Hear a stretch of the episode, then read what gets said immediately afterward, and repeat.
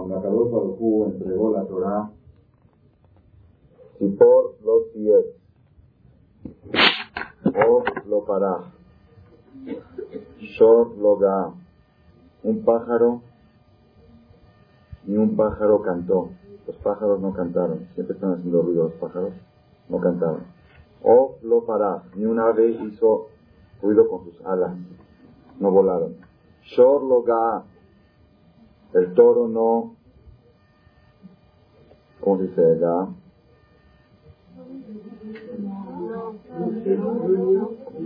Ok, lo que hace el toro, ok. Ofanim lo afu, los ángeles no volaron. Serafim lo ambrucados. Los serafim, otro tipo de ángeles, no dijeron kadosh, kadosh, kadosh, que es lo que ellos dicen constantemente. Hayam lo nidazea, el mar, las olas del mar no hacían ruido, el mar estaba calmado. Abriot lo dibru, ni un ser humano sobre la tierra habló. No estaba hablando en el momento en que Hashem entregó los diez mandamientos.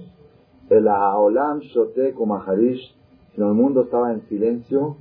Beata Kol Anoji Hashem lo queja. Cuando Dios dijo Anoji Hashem lo queja. Hay gente que hace un minuto de silencio en honor a algo. ¿Cuántas personas puede estar en un silencio? Mil personas, diez mil personas. ¿Puede hacer alguien un minuto de silencio de toda la creación? De la selva, de los mares, de los árboles, de las plantas, de los pajaritos. Un instante de silencio en todo el mundo para oír Anoji Hashem para oír la entrega de los diez mandamientos. La perashá que leímos el Shabbat pasado, la perashá Itro, Hashem nos cuenta de la entrega de la Torah, de los diez mandamientos. La Torah nos cuenta la entrega de los diez mandamientos, que es la base de toda la religión judía, la base de todos los valores del pueblo de Israel, como dice el Gaón de Vilna, que dentro de los diez mandamientos se encuentra concentrada toda la Torah. La persona que cuida bien los diez mandamientos, de eso depende toda la Torah.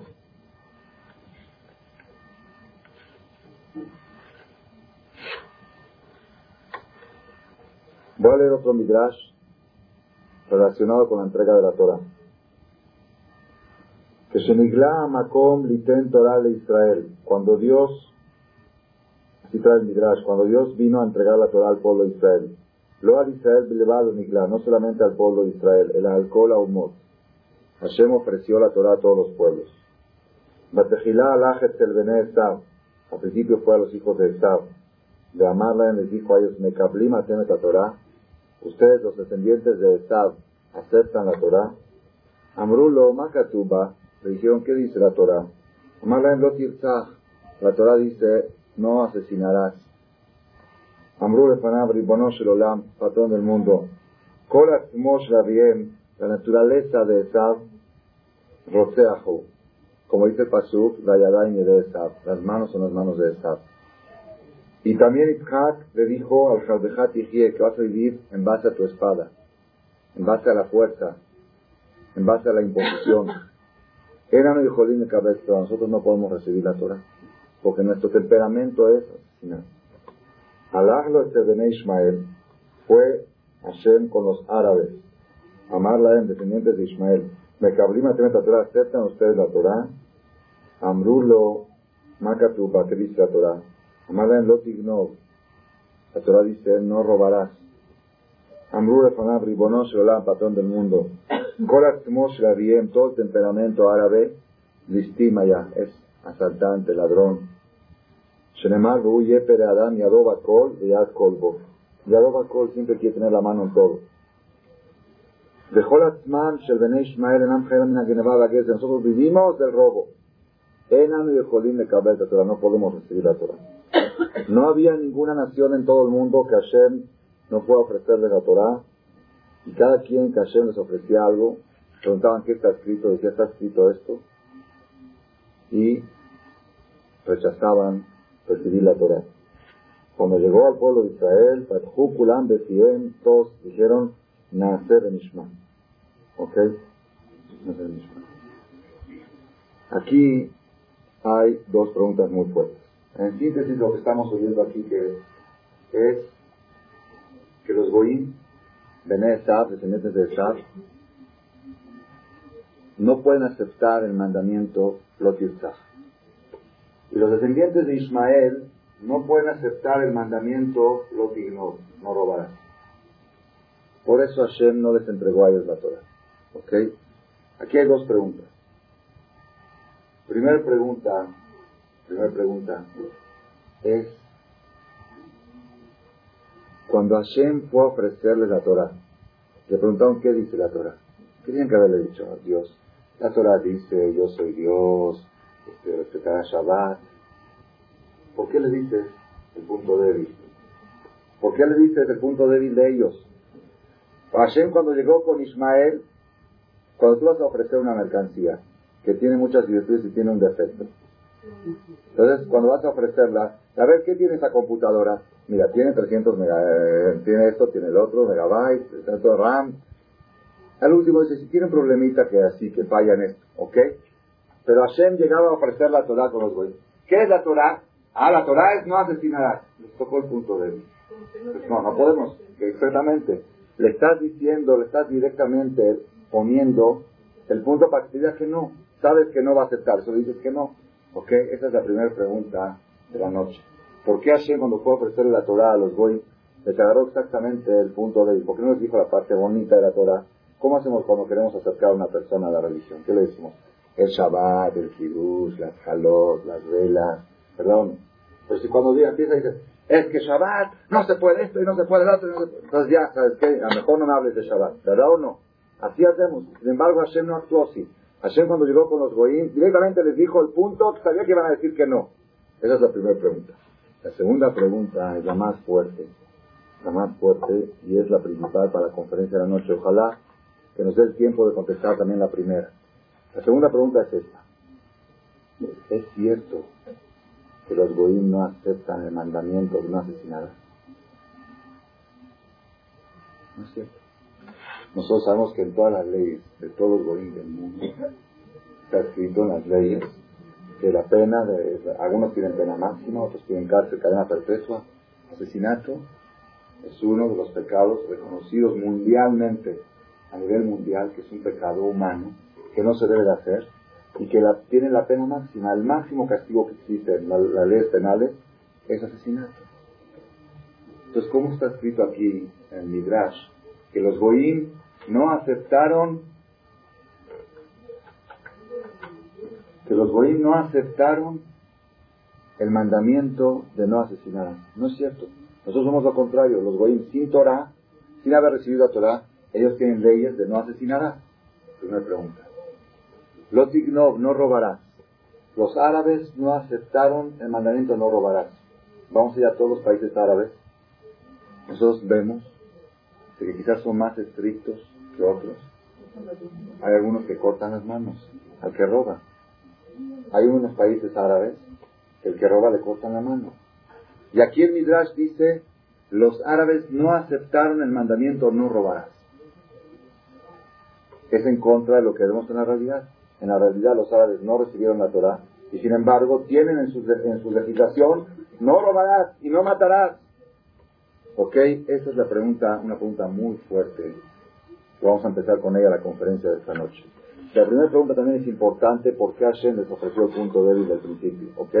La segunda pregunta es, ¿cómo la Torah nos puede decir, cómo el Midrash nos puede decir que los goyim no aceptaron esos mandatos y nosotros vemos que ellos sí los aceptan, que sí los tienen como legislación?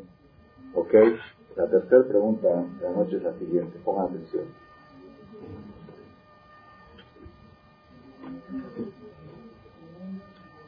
La persona, la persona que quiere ser un perfecto humano, perfecto humano, quiere lograr la perfección humana, necesita de la Torah o no necesita de ella.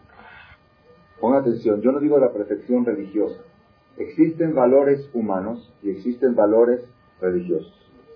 Valores humanos como honrarás a tu padre y a tu madre. ¿Es humano o religioso? También está escrito en la religión, pero es humano. Porque si tu papá y tu mamá hicieron tanto por ti, te educaron, trajeron al mundo, tienes que respetarlos. No robarás, es humano. Mentir o no mentir, es humano o religioso, es humano. También la Torah dice, pero no necesitamos de la Torah, es un valor humano. ¿okay? Entonces la, la, pregunta que vamos a exponer, la tercera pregunta de la noche es la siguiente. ¿Puede la persona llegar a ser un perfecto ser humano sin tener Torah o no? No, no, no digan que no, porque no, aparentemente hay gente que dice así. Hay gente que dice así. ¿Qué tiene de malo? Yo, yo no respeto Shabbat, yo no como kasher, pero no le hago daño a nadie, no le deseo el mal a nadie, yo no digo mentiras, no robo, no engaño, soy una persona honesta, trabajo para mi casa, trabajo para mis hijos, atiendo la casa. ¿Tiene algo de malo? Así hay gente tiene algo de malo. No tiene nada de malo. Entonces, aparentemente, la persona puede llegar a ser perfecto ser humano sin necesidad de acudir a la Torah. Ahora surge una pregunta muy fuerte, es así. ¿Qué necesidad tenemos los Yehudim que la Torah te diga, no mientas? Es un valor humano. Ok, la Torah me dice respeta Shabbat. Eso humanamente yo nunca había llegado a respetar Shabbat. La Torah dice come kosher. Yo no llego a esta conclusión humanamente. Necesito que Dios me lo diga. Necesito que Hashem me diga, cuida Shabbat, cuida Kasher, cuida Tevilá, todos los valores, ponte Filim, ponte Tzit, respeta Pesach, Sukkot, Roshaná, Kippur, todos, todos esos valores religiosos, yo necesito acudir a la Torah para poder llegar a la perfección religiosa. Pero los valores humanos, la Torah, ustedes saben que la Torah no está hecha para llenar espacio. No hay una letra de más en la Torah. Toda, toda cosa que no es necesaria no está escrita en la Torah. Toda cosa que no es imprescindible no está escrita en la Torah. ¿Por qué necesitamos nosotros que esté escrito en la Torah los valores humanos mientras, que la persona los entiende por lógica? ¿Para qué necesitamos de la Torah? Esa es la tercera pregunta. Y la cuarta pregunta, la última pregunta de la noche es la siguiente. Pongan atención, pongan atención. Si ustedes quisieran hacer un estudio de la historia, quisiéramos hacer un estudio de la historia, quisiéramos buscar buscar cuál fue el suceso más impresionante que hubo en la historia. ¿Qué dicen ustedes? ¿Cuál fue? Muy bien. Keriat Yamsuf fue uno de los sucesos más impresionantes del aspecto milagroso. El milagro de Keriat Yamsuf fue impresionante. Pero, ¿cuál fue el suceso en que la humanidad llegó al nivel más alto que puede llegar. Cuando llegó Matán Torah, cuando llegó la entrega de la Torah, está escrito en la Gemara de Maseje Shabbat, Paskazu Hamatam. ¿Qué quiere Paskazu Hamatam? Se interrumpió el veneno de ellos. Cuando Adam Arishon pecó, cuando Javá pecó con Adam, el Satán, el Nahash, les metió un veneno. Les metió un veneno a Javá y a Adam que de este veneno provocó la muerte. Ese veneno que les metió provocó la muerte, un veneno espiritual. No tenemos qué tipo de veneno. Trae. En el momento de matar Torah, se pulió de tanta luz, de tanta, de tanto fuego, tanta espiritualidad, tan, tan nivel espiritual tan elevado alcanzaron los Yehudim en matar Torah que Pascal a matar. Se pulió ese veneno, ya no iban a morir. Ya iban a volver como Adán Arishon antes del pecado. No hay muerte. Se eliminó, se borró el concepto muerte del mundo. Llegaron a un nivel tan alto, como dijimos antes, todo el mundo se silenció para oír a Dios. Todo el mundo, los bosques, los mares, los ángeles, todo silencio para oír la palabra de Hashem. Está escrito que aquel que era ciego, se le abrieron los ojos, dejó la hambre y metacolot. Todo el pueblo.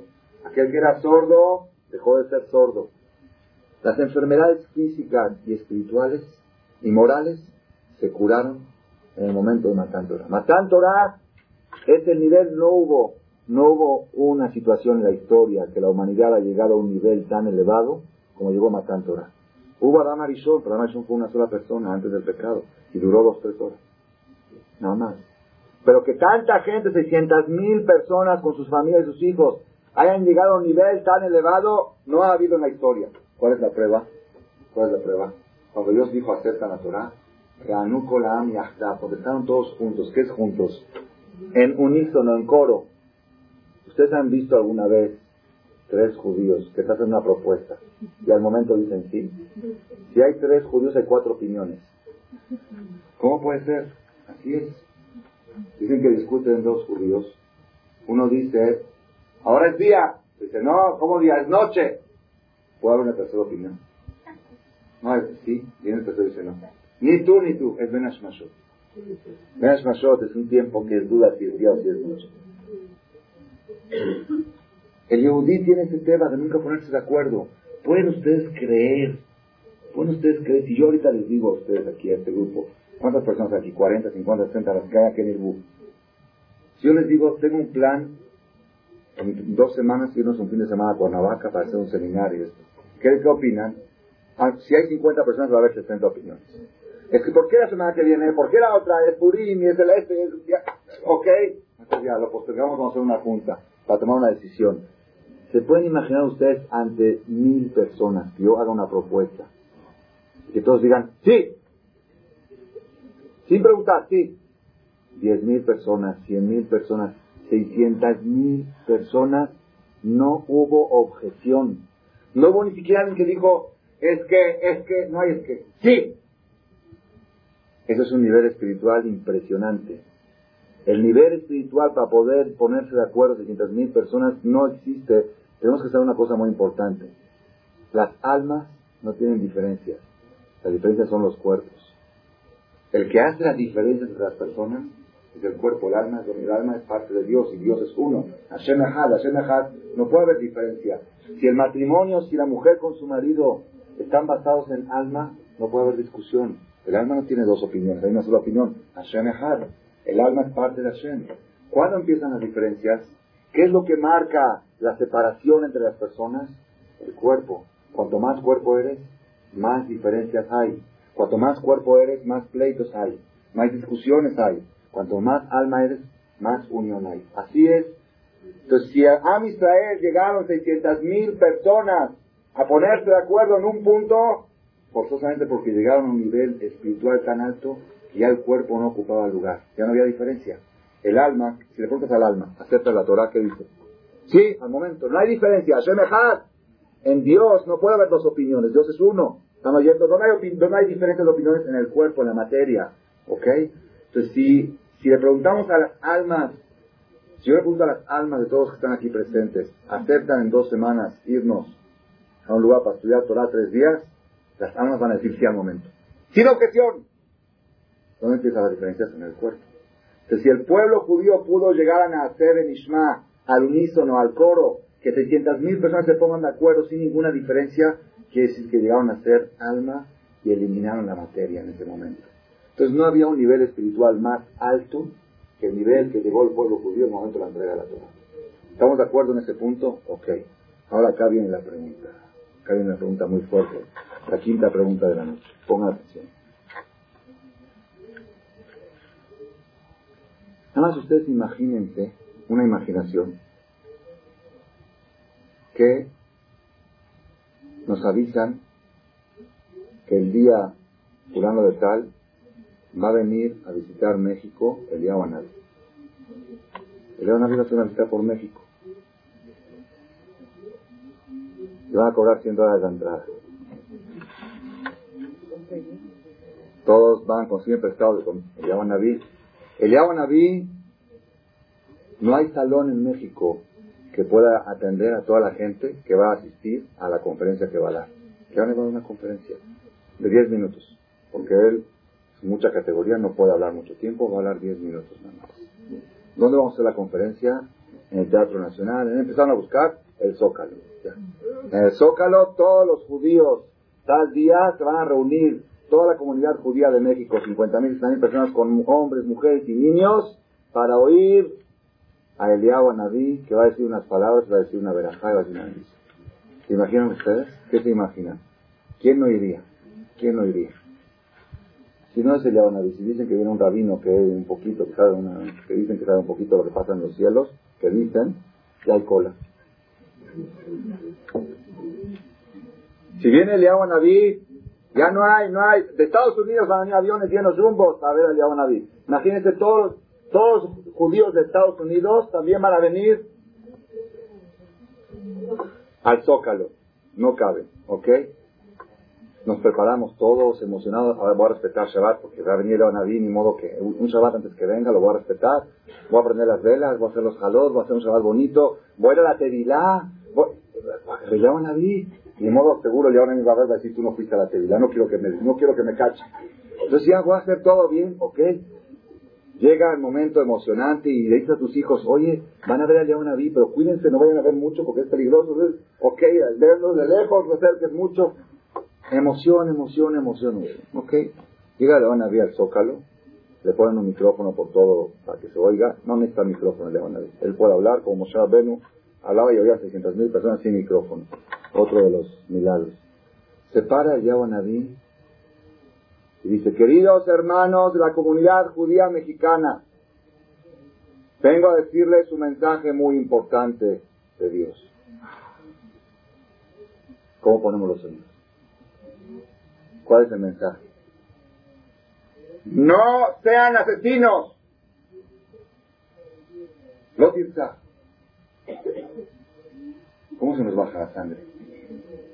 Oye, van ahí, ¿con quién te crees que estás hablando? No no robes. Yo necesito que vengas tú, el Naví, y que me emociones tanto, y que me lleves a un nivel espiritual tan alto, para decirme no robarás. Es más, si se para un rabino en un templo de nosotros, dice no maten, los pusan de Cristo. ¿Por qué? Está ofendiendo a la gente. ¿Qué crees que aquí son drogadictos, homosexuales? ¿Con quién crees que vienes a hablar? Estás hablando con gente normal, gente humana. Ok, no son tan religiosos, no son Shomer Shabbat, no son... Ok. Pero son gente que tiene valores. Rabotay, qué ofensa. Qué ofensa tan grande. Dios lleva al pueblo judío al nivel espiritual más alto que ha habido sobre la historia. Ángeles, un nivel espiritual tan alto que ya no había diferencias físicas, no había, era puro alma. Puro alma, no hay diferencias. ¿Cuál es el mensaje? No roben, no maten, no sean adúlteros, Dios. Perdón, ¿tú sabes con quién estás hablando? Aparte en la categoría que me encuentro, en la categoría que me encuentro, imagínense, está escrito que Matán Torah era como una boda, como una boda, así dice que Calá, a Israel era la novia y Hashem, y Hashem espera al novio. ¿ok? Imagínense el, que el novio se pare en la mitad de la jupá en el knis. Diga, quiero el micrófono, quiero unas palabras. Mi esposa, por favor, te pido que vayas a con, no te vayas a ir con otro. Lotin up. No me vayas algún día a clavar un cuchillo, Lotin está.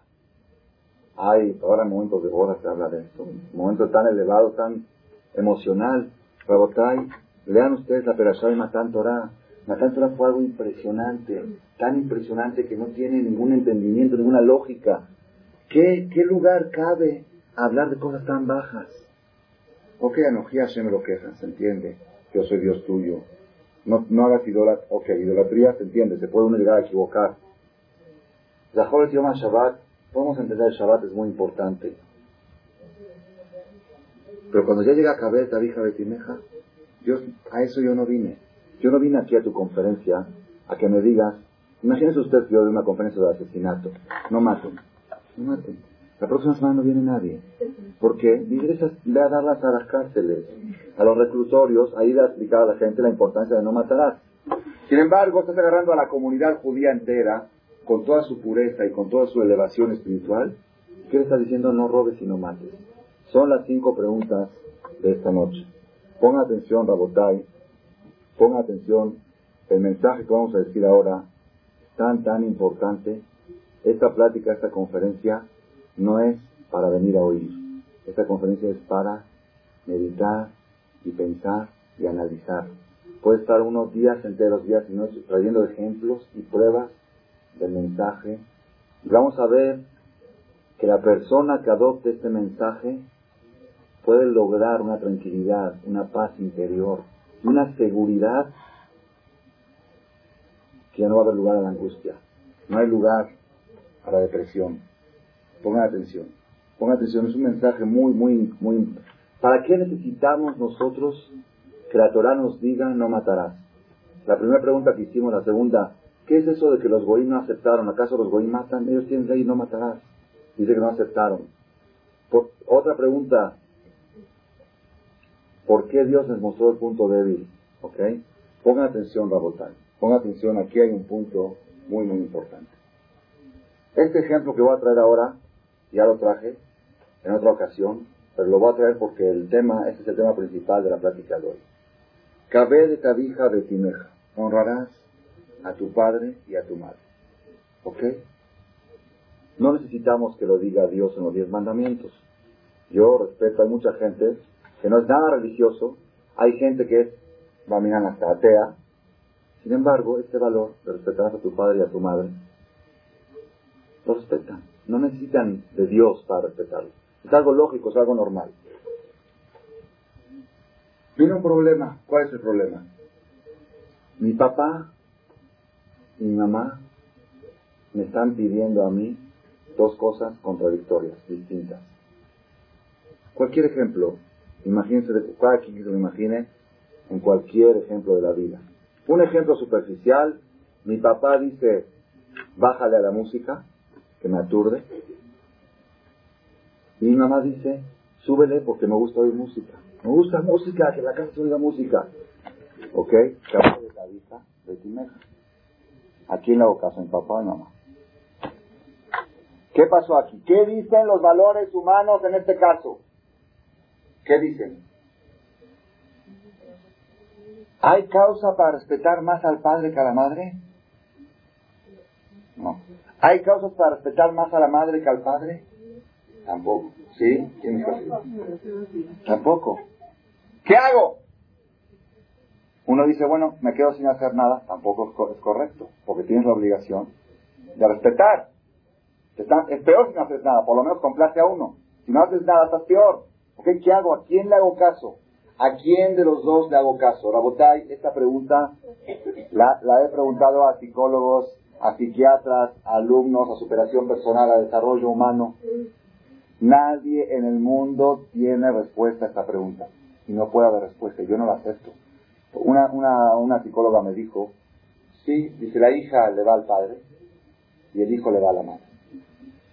¿Verdad o no? Ahí la señorita Liz no la aceptó, ¿verdad o no? ¿Por qué? Porque es un invento eso. ¿Qué es la hija le va al padre y el hijo a la madre? Eso es de la manga, eso no tiene ninguna base. Ok, ¿tiene? pongan atención, Rabotay. A eso se le llama choque de valores, enfrentamiento de valores, conflicto de valores. Todo el problema de los valores humanos, cuando es? Pongan atención, Rabotay. Si los valores humanos no se enfrentarían entre sí, no necesitaríamos de la religión, no necesitaríamos de la Torah. ¿Por qué? Hay lógica humana. La lógica humana dice hay que respetar al padre y a la madre. Pero no hay lógica humana que diga a quién debo respetar más de los dos. A este o a este. ¿Cómo actúa la persona en esas situaciones? ¿Cómo actúa? ¿Qué hace un joven o un niño que tiene ese conflicto del padre y la madre? La conveniencia.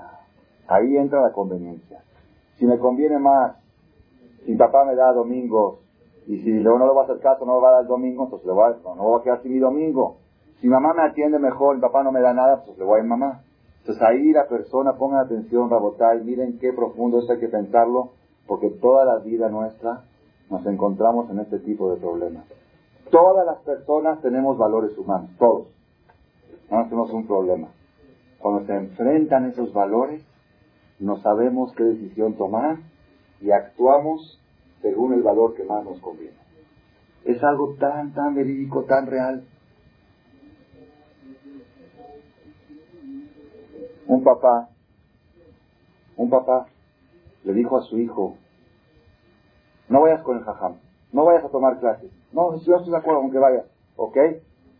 Caber tabica, tienes que respetar a tu papá. ¿Ok? ¿Qué tiene que hacer este niño?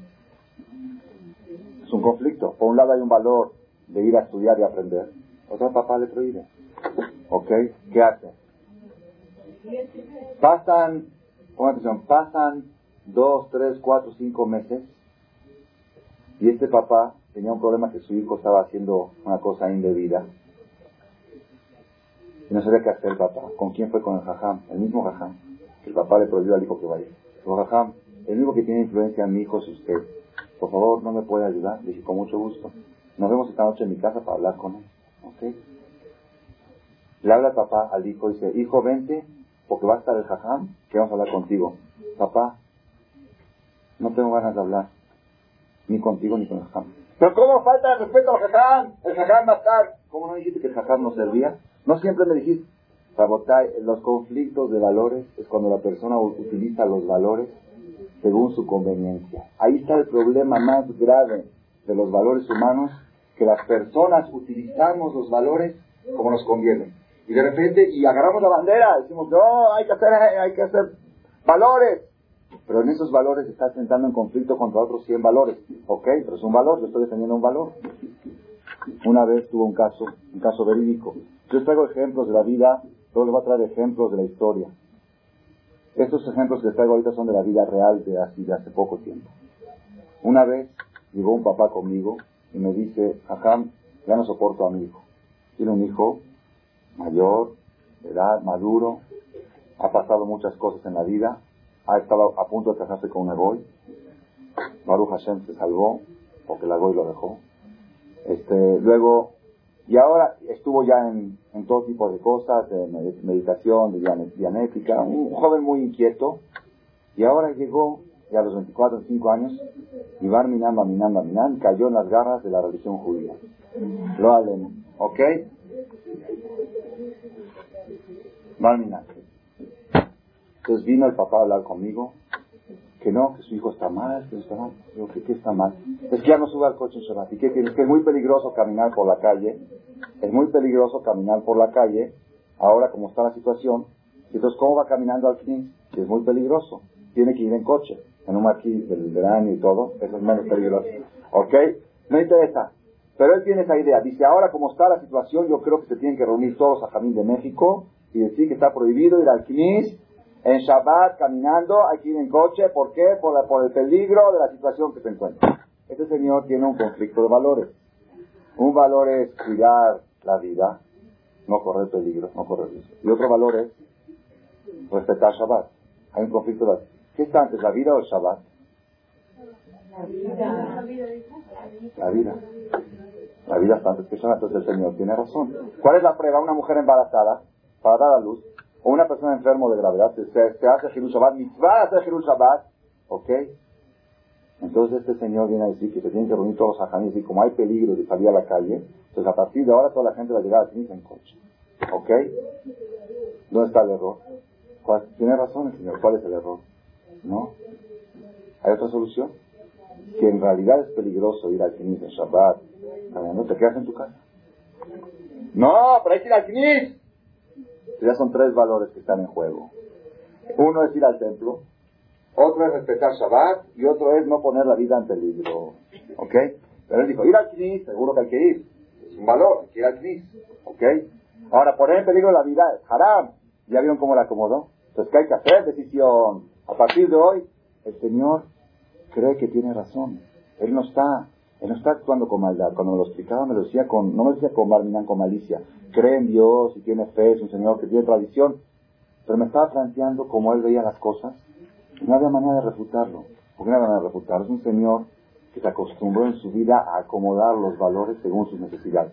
Ahorita le quedaba más cómodo para que su hijo suba al coche en Shabbat con él. Le quedaba más cómodo acomodarlo así. Ir a Knis es muy importante. Uno. ¿Ok? Ese no se puede mover. Dos. La vida es súper importante. No se puede poner en peligro. Entonces, ¿qué solución queda? Subir en cosas. Eso, eso sucede y fíjense ustedes, como todas las personas, es un caso extremo, pero busquen casos de la vida de uno mismo y van a ver cómo estamos llenos de estos casos. Que tenemos choques de valores y agarramos una bandera de un valor la defendemos y pisamos cientos de valores en el camino.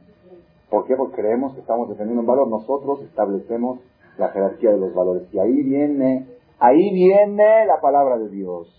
Solamente Dios me va a decir si estás en mi papá o mi mamá. Yo no acepto de nadie. Nadie en el mundo, ni un psicólogo en el mundo, no hay respuesta. ¿Quién puede dar la respuesta a esta pregunta? Rabotay, vamos a pasar al ejemplo de Lotirta. No asesinarás. ¿Ok?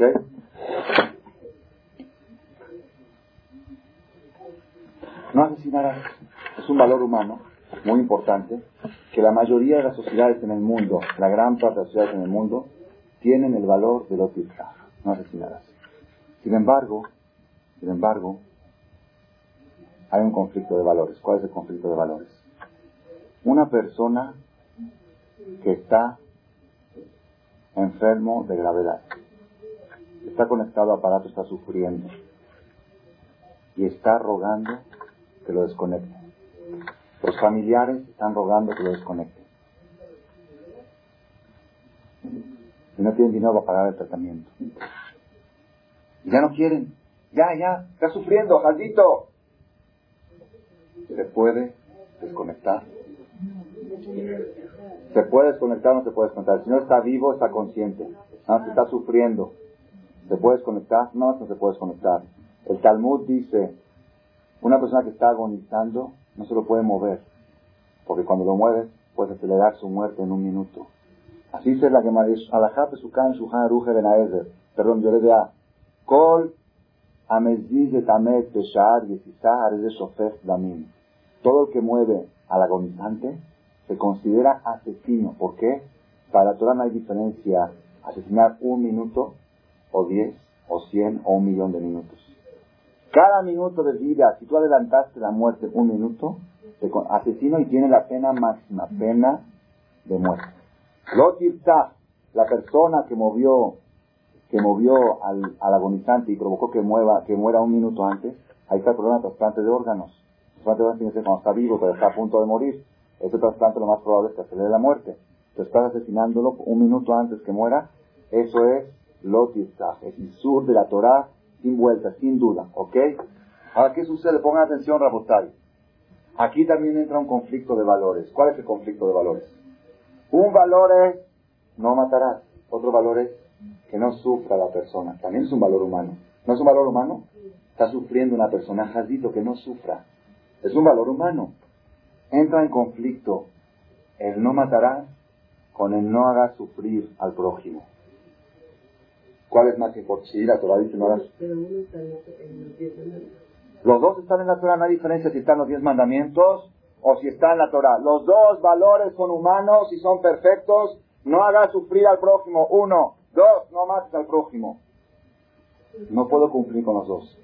Si, si quiero cumplir con no lo hagas sufrir, tengo que matar.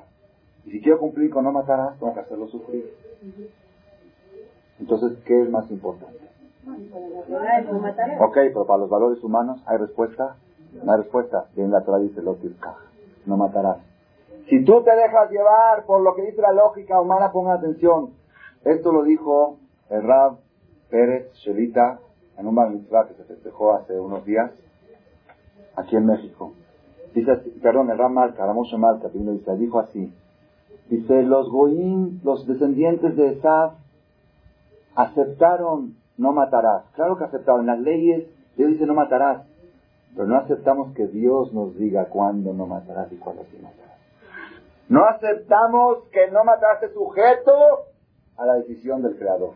No matarás a sujeto a la lógica humana. Y yo voy a decidir cuándo sí, yo voy a decidir cuándo no. Claro que ellos tienen leyes de no matarás, pero no están dispuestos a sujetar esas leyes a la palabra divina. Entonces, ¿qué pasa? ¿Qué sucede? Cuando entra en conflicto, yo les voy a contar algo verídico, verídico más de allá. Hay un hospital en Israel, en Jerusalén, que se llama Sharet Tzedek. Ese hospital fue fundado por Rab Vale, eh, creo que se llamaba Rab Vale, eh, ¿cómo se llamaba el fundador? Se me fue el nombre ahorita. Un Rab hace como 60, 70 años fundó un hospital que era ultra religioso, que hizo ultra religioso, atienden a todos, pero se cuidaban ahí todas las leyes en el Shabbat, se usaban por medio de Goy, lo que se podía hacer por medio de Goy, cuando no había Pikuach todo estaba regido al Torah, en ese hospital. Ese estaba en, en Mahane Yehuda, ahorita lo trasladaron a cerca de Bais es un hospital muy grande, muy, muy importante en Israel, Sharet El director de ese hospital es el profesor, hoy en día es profesor Abraham Abraham, así su nombre y su apellido, Abraham Abraham. Es también Jajam, también rabino y también director del hospital, doctor, médico. Él contó lo siguiente. Dice que en Jerusalén, en Jerusalén, había una epidemia de infección pulmonar que agarraba a hombres, a mujeres, a niños, algo muy, muy... necesitaban hasta que la antibiótica surtía efecto, necesitaban conectar a los pacientes a aparatos respiratorios, aparatos que hacen, que soplan aire o hacen respirar, hacen mover el pulmón, hasta que surta efecto la antibiótica. Puede tardar un día o dos días. ¿Ok? ¿Qué sucedió? Había un paciente de 102 años que tenía ya seis meses conectado a un aparato respiratorio. ¿Ok? Y, estaba, y, los, y los familiares decían, ya, ya vivió, ya casó hijos, ya casó nietos, el señor está sufriendo, los familiares ya no tienen que estar día y noche cuidándolo ahí en el hospital. Ya, desconectenlo. Pero como iban según la Torah, ¿no? No se permite. Inclusive en Israel todavía por las leyes del Estado de Israel, todavía hay mucho debate sobre esto. Ya quieren autorizar la eutanasia en Israel, pero sí lo hacen los doctores, pero está en contra de la ley. En Israel, en el Estado de Israel sí lo hacen los doctores, pero todavía está en contra de la ley y hay debate en el Parlamento que lo quieren, lo quieren permitir. ¿Ok? Entonces, este jajam dijo de ninguna manera no se puede desconectar. Una noche le hablan a las 2 de la mañana. Lo despiertan. Llegó un niño de 3 años con infección en el pulmón. Y no tenemos aparatos, están agotados los aparatos. El niño se va a morir. Las antibióticas hasta que surtan efecto, el niño no puede aguantar. Necesita el aparato. Para salvar la vida del niño, se necesita desconectar a alguna de las personas que están conectadas. Y, y los doctores decidimos desconectar al viejito para salvar la vida del niño. ¿Qué se hace? A ver, por favor, todos los que son de valores humanos, que den su opinión. ¿Qué dicen ustedes? ¿Cómo? El viejito está sufriendo. Y el viejito ya vivió. Y el viejito ya no, él mismo ya no quiere vivir. Ya casó hijos, ya casó nietos. Y el niño, es más, si le preguntas a él, al viejito, y le preguntas, oye, ¿aceptas que te desconecten el aparato? Claro que sí, salven en la vida al niño, haram, jazito, va a morir. No había, no había forma, no había, estamos hablando hace 20, 30, no había otra forma, ¿ok? No había solución. La única solución aparentemente que había era desconectar al viejito para salvar al niño.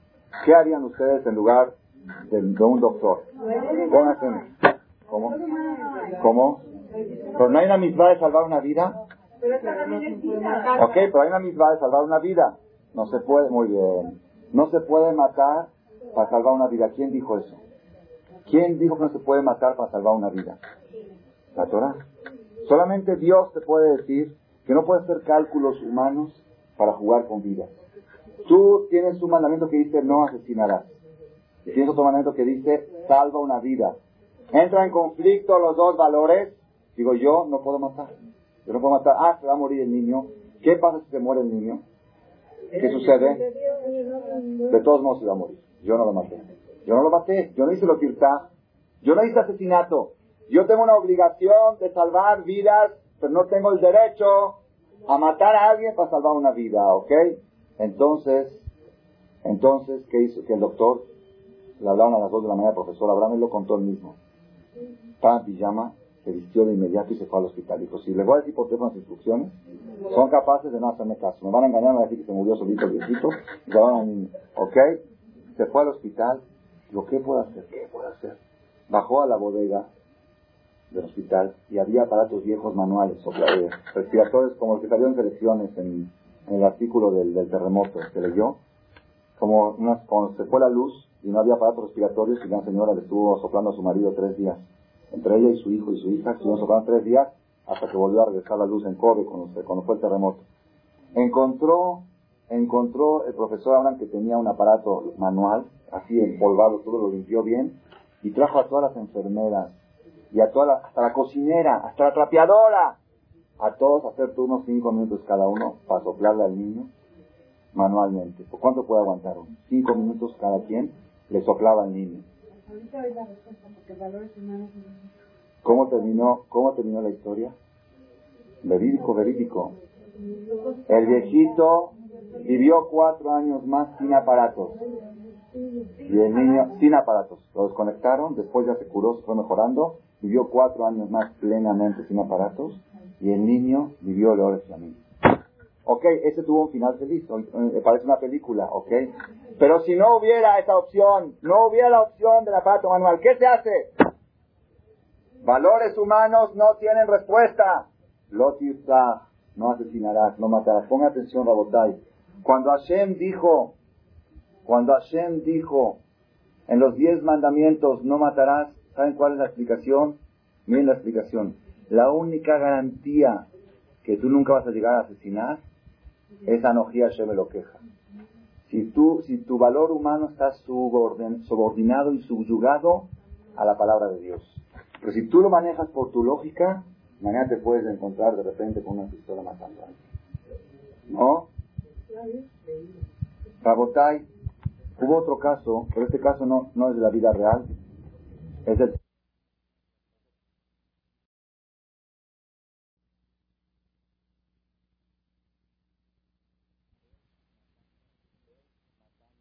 es matando al bebé. Un bebé de tres meses, cuatro meses, subió la presión arterial de la mamá y la única manera, el niño no tiene forma de salvar, es decir, hay dos maneras, es decir, no es de tres meses. El caso del Talmud es un caso de nueve meses, ¿ok? Así está el caso del Talmud. Para poder, si dejamos la situación como está, probablemente se muere la mamá, le cortan el vientre y lo sacan sano al bebé. Si quieren salvar la vida a la mamá, tienen que meter la mano adentro, ahorcar al niño, matarlo, para salvar la vida de la mamá. ¿Ok? Es un caso del Talmud. Entonces pongan atención. Están dos vidas en juego. La mamá y el bebé. Para salvar a la mamá tienes que matar al bebé. ¿Qué se hace? ¿Qué se hace? Pónganse en lugar del ginecólogo. Pónganse en lugar de... No hay forma. Es que no hay otra manera. Vamos a, no digan, no digan ejemplos. No hay expiatorio, no hay manual, no hay nada. No hay, no le busquen vueltas.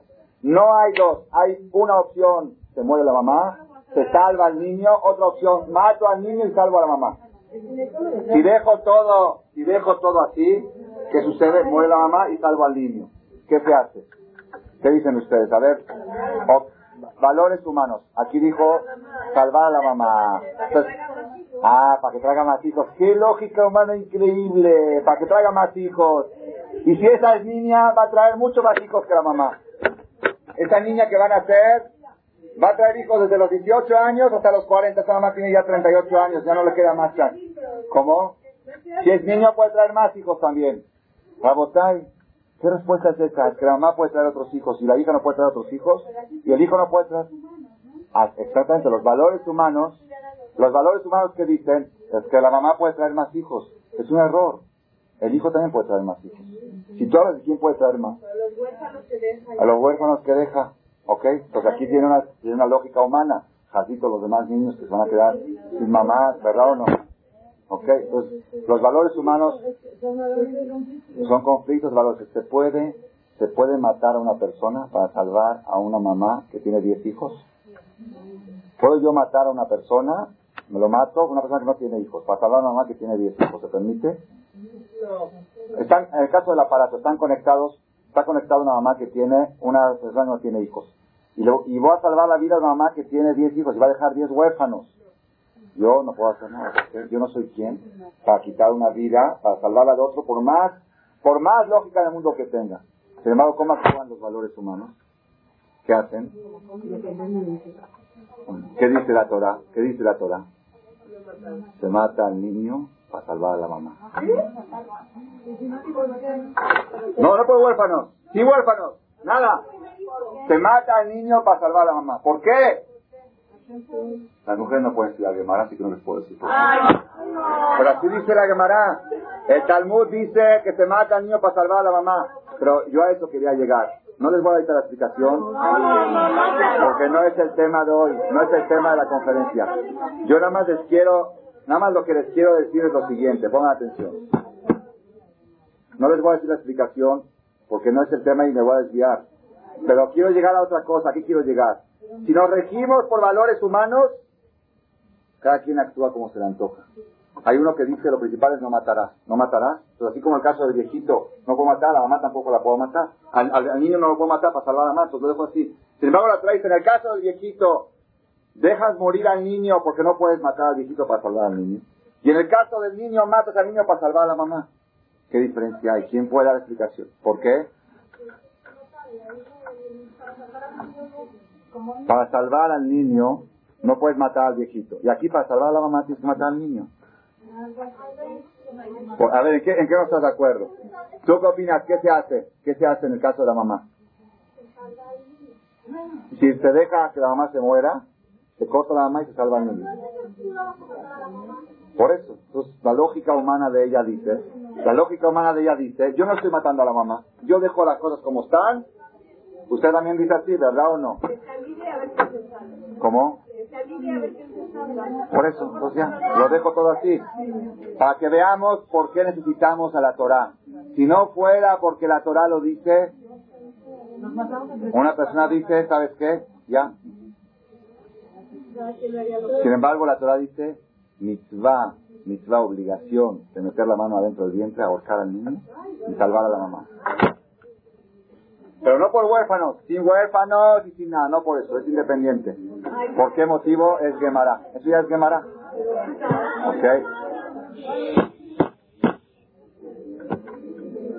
Silencio, Rabotay. Pregúntenle a sus maridos y mándenlos a estudiar y que ellos les contesten. ¿Ok? El por qué. Pero así dice la Torah. En el caso del viejito, dejas todo como está. En el caso del niño, matas al niño para salvar a la mamá. ¿Qué diferencia hay? Para otro día. ¿En qué Gemara en Sanedrín? En Perec, creo que está en Perec Ben Sorero More. Okay.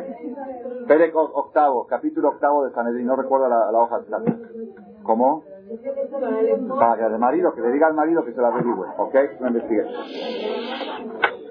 Se los dejo de tarea la semana que entra cada quien que me diga la explicación. ¿Qué diferencia hay en los dos casos, ok?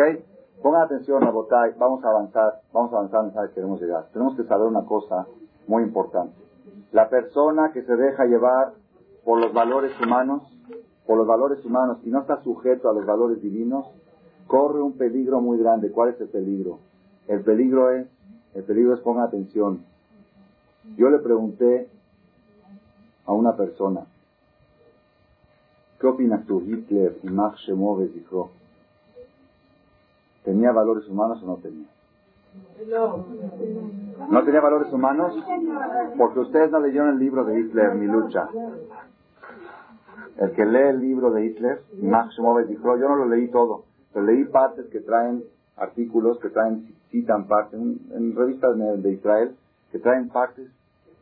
Hitler, el valor, un valor muy importante que tenía era no matarás. No Claro que sí. Si tú le preguntas a Hitler, no Y tenía otro valor humano que era cuál? Era limpiar al mundo de los seres indeseables. Fumigar. Fumigar es asesinato. Si viene un, un jardinero aquí y echa veneno para fumigar, ¿es un está? No. ¿Qué está, está limpiando el jardín? ¿Verdad o no? Hitler estaba limpiando el jardín de Dios. El mundo, el globo terráqueo, hay gente innecesaria, gente dañina, gente que tiene malos, malos hábitos. lean, el libro y van a ver. Él comprobaba lo que estaba diciendo. Decía, antes del holocausto, 10 años antes, cuando subió Israel al poder en el 33, lo primero que hizo es, en los hospitales de los minusválidos, los paralíticos, los ciegos, si esa gente son un peso para la sociedad, le costaba a la caja del gobierno 200 millones de dólares al año. ¿Ok? Con esos 200 millones de dólares puedo construir casas para pobres. Para gente que tiene, tiene sentido su vida. ¿Qué sentido tiene gastar millonadas de dólares en mantener a gente que no tiene ningún sentido su vida? Entonces, ¿qué hizo? Primer paso, los llevaba a una montaña para no gastar balas, porque jarán las balas. Los aventaba al precipicio y ahí mismo los enterraban. Nada más el tractor era la tierra que tenía que echar encima de todo el trabajo. Está registrado lo que estoy diciendo, no estoy inventando. Y la gente cuando lo vio que dijo, pues la verdad tiene lógica. Tiene lógica. En vez de gastar 200, 300, ¿saben cuánto cuestan los minusválidos a la caja del gobierno? ¿Cuánto le cuesta al país?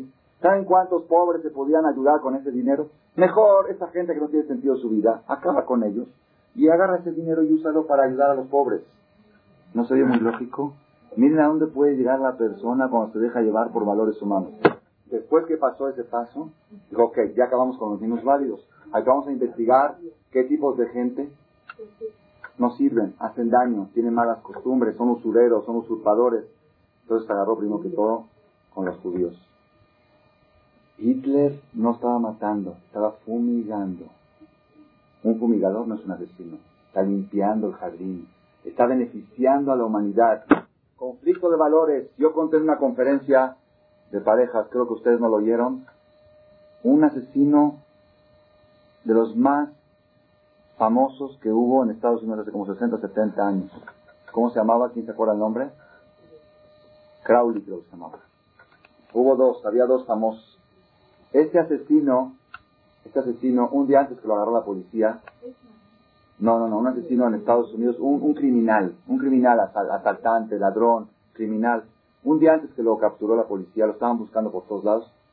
Vino un policía, lo, estaba con su novia en el coche. Lo paró, el poli, le dijo, su identificación, por favor. Sacó la pistola y lo mató. Dijo, esta es mi identificación. Dos balazos. Se acabó. Al otro día, al otro día llegaron la policía, llegaron a capturar donde él estaba, sitiaron toda la calle, trajeron un ejército de 300 con esos policías, porque que era muy peligroso, y él decidió enfrentarse a policía. Contra 300, con... irrumpieron en la puerta, entraron, él estaba escondido detrás de un sillón y estaba echando balazos, balaseándose. No le interesa, aunque lo maten, al final acabó muerto, ahí mismo en la balacera, porque ya no se podía, no, no había otra forma. Dejó escrito con sangre, en papel dejó escrito con sangre, la siguiente frase, Dice, un corazón fatigado late debajo de mi camisa. Un corazón piadoso, misericordioso, que jamás quiso hacerle el mal a nadie. ¿Él hizo algún mal a alguien? Vino el policía a estorbar, estaba con su novia ayer. Lo estaba estorbando, quitó un estorbo. Él no mató, él no es asesino. ¿Tú crees que va a ser asesino Barminán? y ponga atención. La persona que no tiene valores de Torah, valores religiosos, que no está subyugado y sujeto a la Torah, los valores humanos pueden funcionar, pero ¿dónde entra el problema cuando hay conflictos? Yo le pregunté a un joven, una conferencia que tenemos de jóvenes y jovencitas los jueves en la noche, tiene ya dos meses ese grupo, y ellos tienen muchas dudas, muchas preguntas. Le dije así, ¿tú qué dices? Ben Gurion. ¿Tenía valores humanos? Religioso seguro que no. ¿Ok? No hay duda porque él desmintió en el radio una versión que decían que él ayunó en Kippur. Desmintió en el radio. Al otro día agarró dijo, es mentira, esa versión que dicen que yo ayuno en Kippur es mentira. ¿Ok? Barminá no vayan a sospechar de que él ayuna en Kippur. ¿Ok? Entonces valores religiosos seguro que no tenía. Pero valores humanos tenía o no. Entonces la mayoría del grupo dijo, sí, ¿cómo no? movimiento sionista, el Estado de Israel para favorecer al pueblo. Claro que sí. Tenía valores humanos. ¿Tenía lo o no tenía lo ¿Tenía no asesinadas o no? Claro que lo tenía.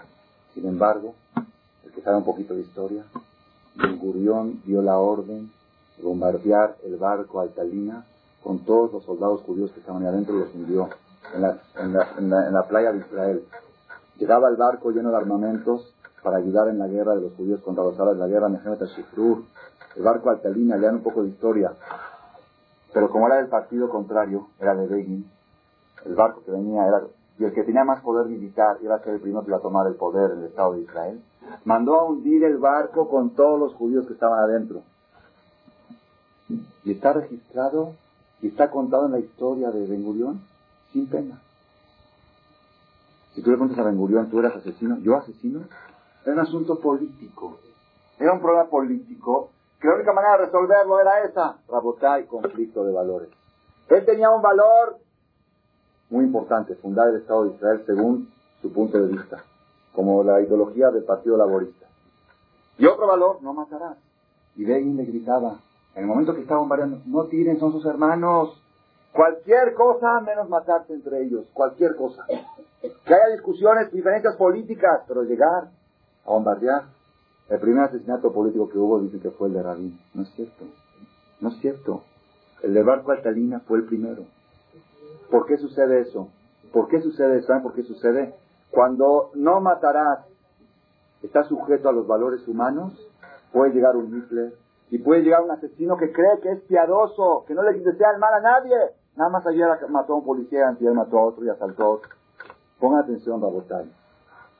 Si nosotros hoy día se está viendo con claridad, no hay garantía, no hay garantía para que los hijos cumplan cabeza, hija, betimeja, si no es por medio de la Torah. Hasta hace unos años se creía que la persona podía educar a sus hijos al respeto, aún sin ser religiosos. Hoy día, lo primero que se está perdiendo, niños de 8 o 9 años, me contó una persona, y se llega a su casa, un señor, llega a su casa su hija de 9 años, está de mal humor, pues el papá tiene que levantar el humor a su hija, porque está de mal humor. Le dice la mamá, ve a levantar el humor a tu hija. Entra al cuarto de su hija, y dice, hija, ¿qué te pasa? Vete de mi cuarto. Familia muy educada. Me consta, nos, nos toman gente de la calle, gente decente, el papá muy educado, la mamá muy educada, gente respetuosa. Ese día decidió cambiar a su hijo de la escuela y ponerlo en la escuela de Torah. Dice, estoy bien, yo pensé que yo podía educar a los valores humanos independientemente de los valores religiosos. Hoy día se está demostrando, estamos hablando con ejemplos evidentes, se está perdiendo todo, ya no queda ningún valor. Hace 10 años yo di una conferencia en un lugar aquí en México y dije así, dije, dentro de 30 años va a haber judíos que maten a judíos en la colonia. Va a haber lotir en la colonia. Decían, ajá, usted es muy exagerado. ¿Pero por qué? Si en el Estado de Israel diario abres los periódicos y ves fulano mató a fulano y son todos judíos, ¿por qué aquí no puede suceder? Es que no, que compara, que la comunidad no va a permitirnos.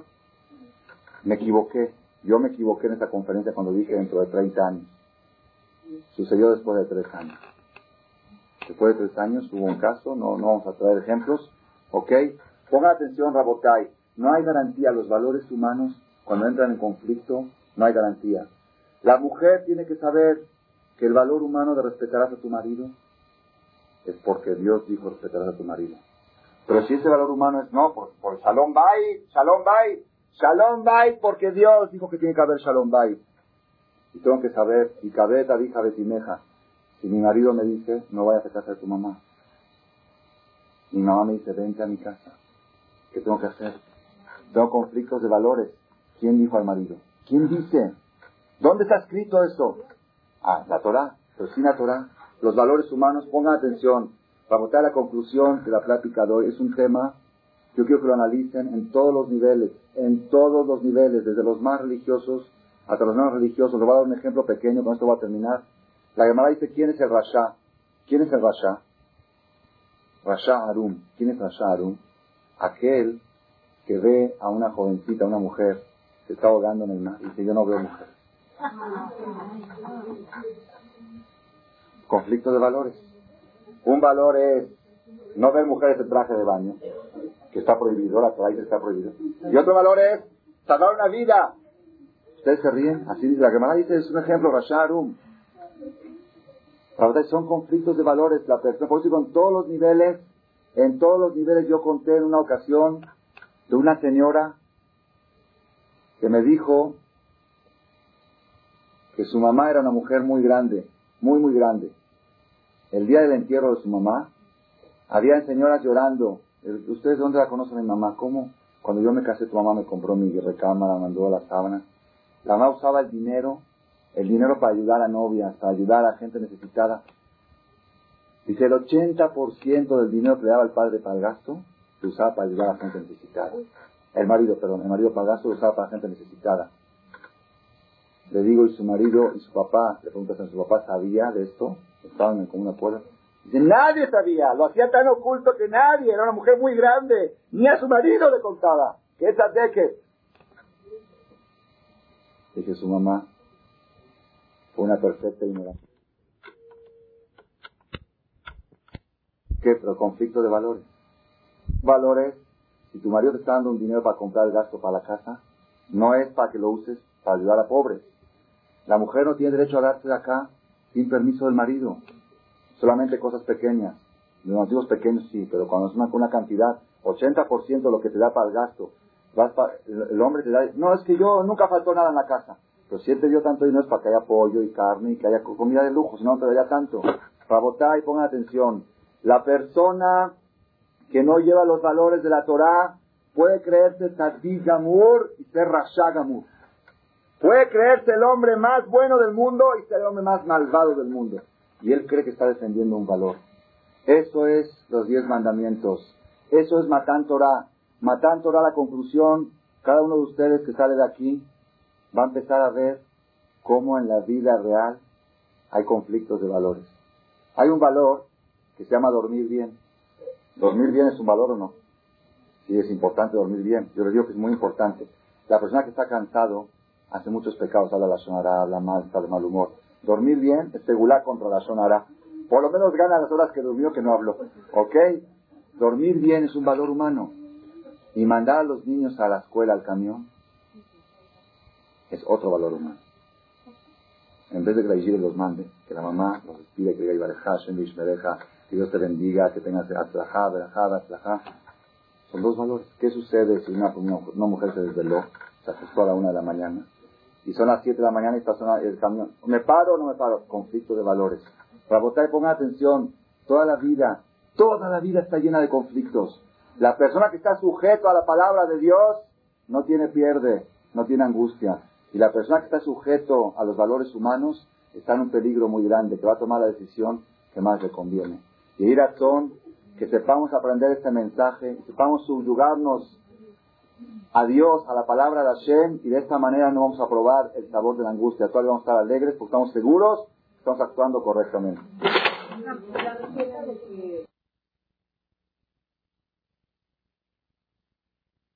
Gracias por su atención a este shiur del Rav Malech. Les recordamos que pueden visitar la nueva página de shemtov.org en el internet www.shemtov.org. Actualmente la página cuenta con varias secciones. Noticias sobre las actividades de Shem a nivel mundial, escuchar o bajar las últimas conferencias del Rav Malech, escuchar o bajar la alhaja del día, imprimir o estudiar desde su computadora la perashá de la semana, estudio diario de Gemara, Daf Yomi en español, sincronizar su iPod con podcast, un manual para crear su propio CD de las conferencias que existen en la red, adquirir libros con entregas internacionales con la metodología del Rav Malech de español, fonética y hebreo simultáneamente,